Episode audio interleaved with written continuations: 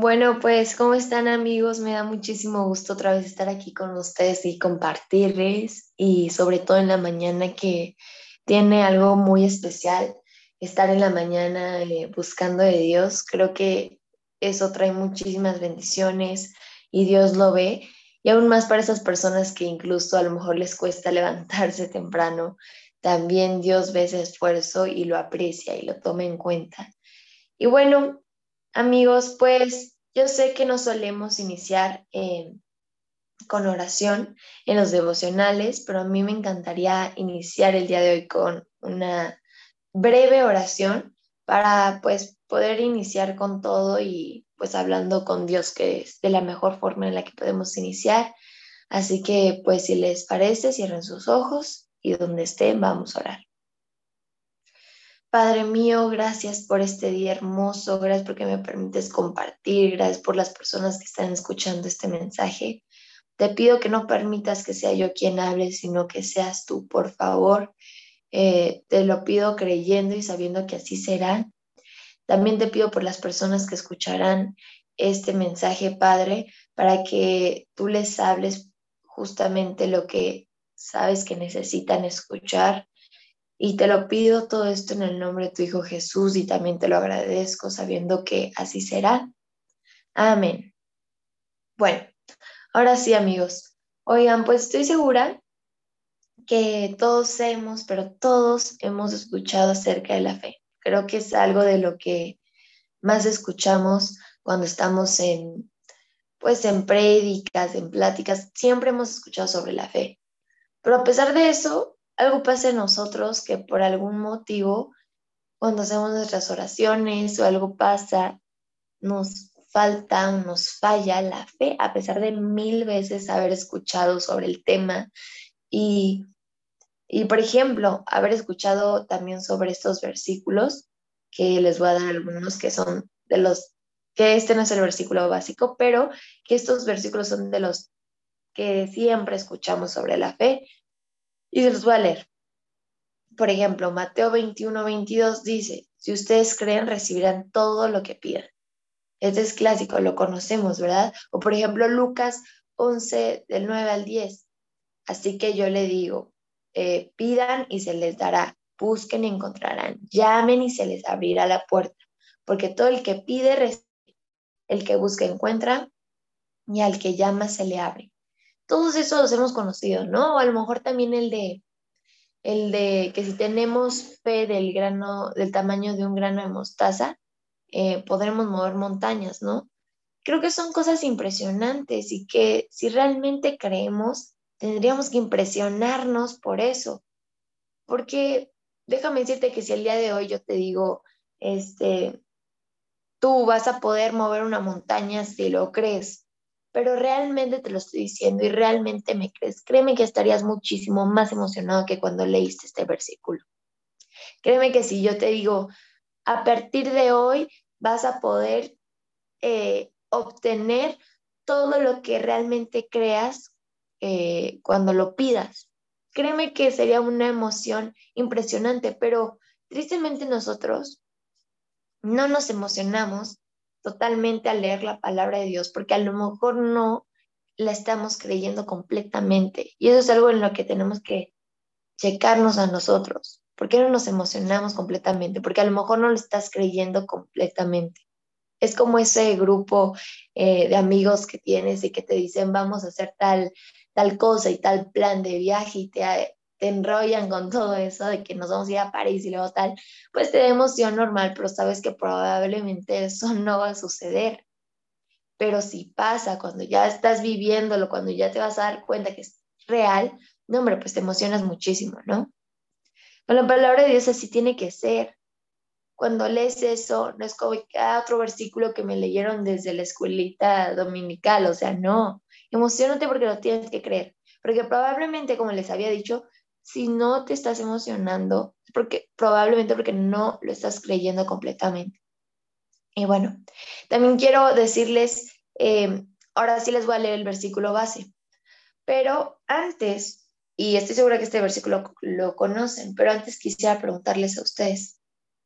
Em, obviamente todos sabemos que si oramos por la sabiduría, pues nos dará sabiduría, Dios nos, nos dará sabiduría, Él así lo prometió. Pero también fe, es necesario orar también por nuestra fe. Pero déjenme preguntarles a ustedes, ¿quién les gustaría que orara por su fe? ¿A quién les gustaría que ustedes eh, reciban una oración de esa persona? Ustedes pueden decir, no, pues creo que lo mejor sería que, que yo orara por eso. Creo que no habría mejor persona que si para orar para mi fe, pues yo creo que sería lo mejor. No sé, piénsalo ustedes. O a lo mejor dirían, no, pues yo prefiero que quien ore sea mi mamá, es una persona muy entregada a Dios o con mucha fe. No, yo creo que la mejor persona sería mm, mi pastor, mi pastora. O pueden decir incluso, no, yo creo que la mejor persona es Jesús, ¿no? Y bueno, pues él sí lo hizo. Él sí oró por nuestra fe y eso sale en Lucas 22, 32, en el que dice, pero yo he orado por ti para que no falle tu fe y tú, cuando te hayas vuelto a mí, fortalece a tus hermanos. Esta, esta eh, parte, este versículo, si vemos el contexto, se lo está diciendo a sus discípulos Jesús. Pero ustedes, quiero que presten atención cada cosa que dice aquí.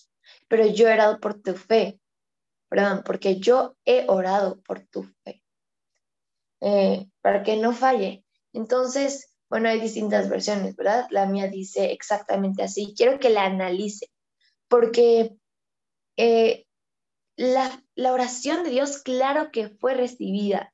La, pues es la oración de Jesús, la misma oración de Dios, porque pues Jesús es Dios.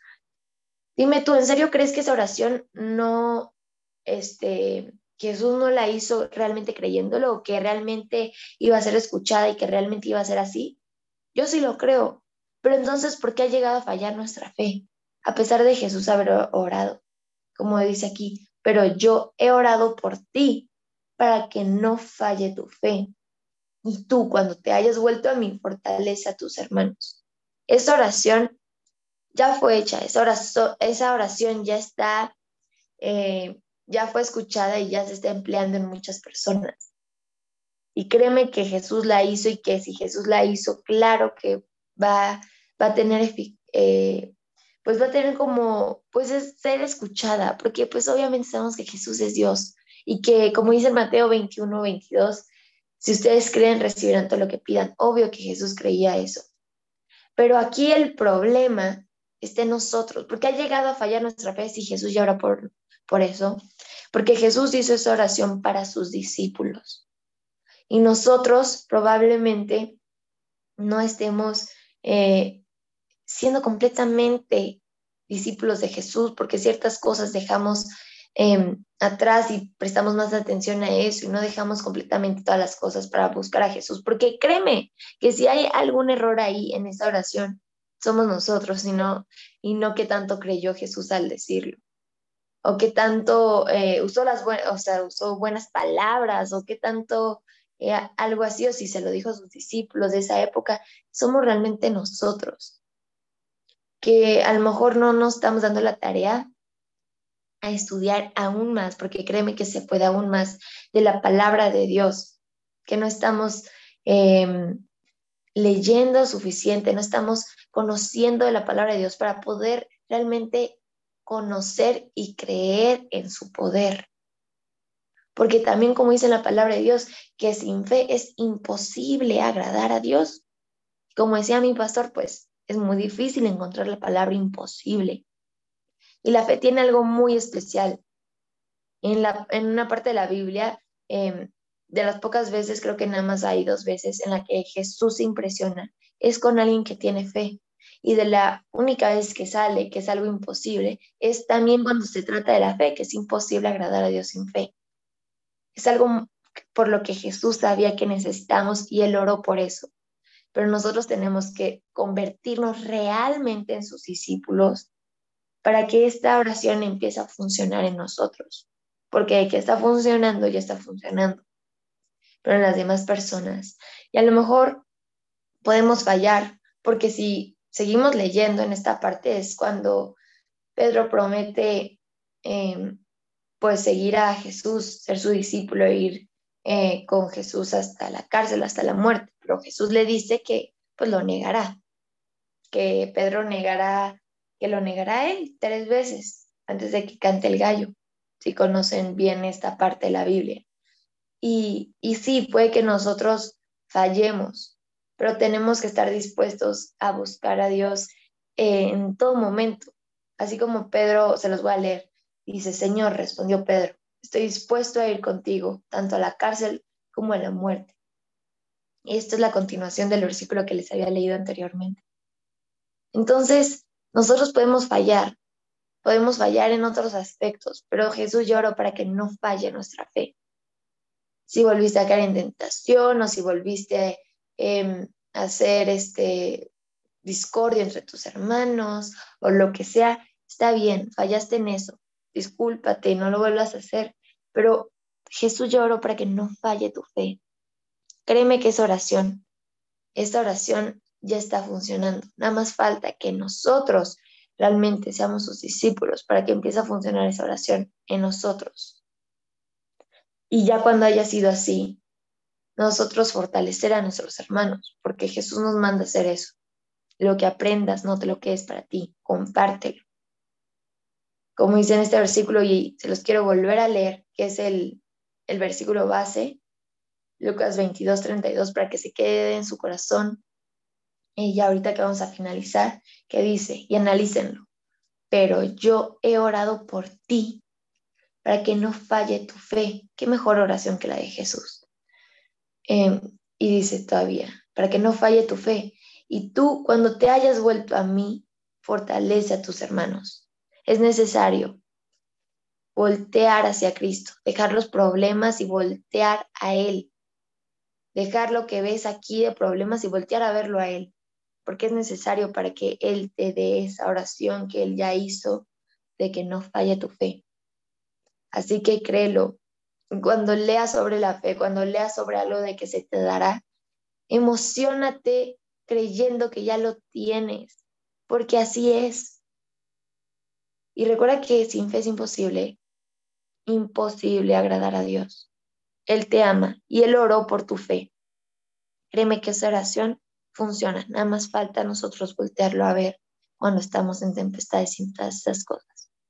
Así que bueno, los invito a que lean todo este capítulo de Lucas 22 y lo analicen más a fondo porque lo conocemos, pero pues muchas veces nos hace falta em, verlo como espejo, la Biblia. Ver la Biblia como espejo. Así que bueno, vamos a orar, hermanos. Ah, Padre mío, gracias por esta mañana en la que nos permite respirar, eh, de provecho a nuestras vidas al leer tu palabra, que es lo único que necesitamos. Más de ti es lo único que necesitamos. Te pedimos que este día tengamos muchísimo menos de nosotros y tengamos más de ti.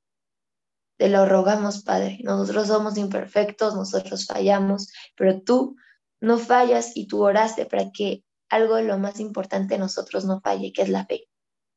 Permítenos poder ser parte de esta oración y poder ser tus discípulos y poder seguirte, Padre, bien. Perdona nuestras fallas y poder ser nosotros eh, tus discípulos para que no falle nuestra fe.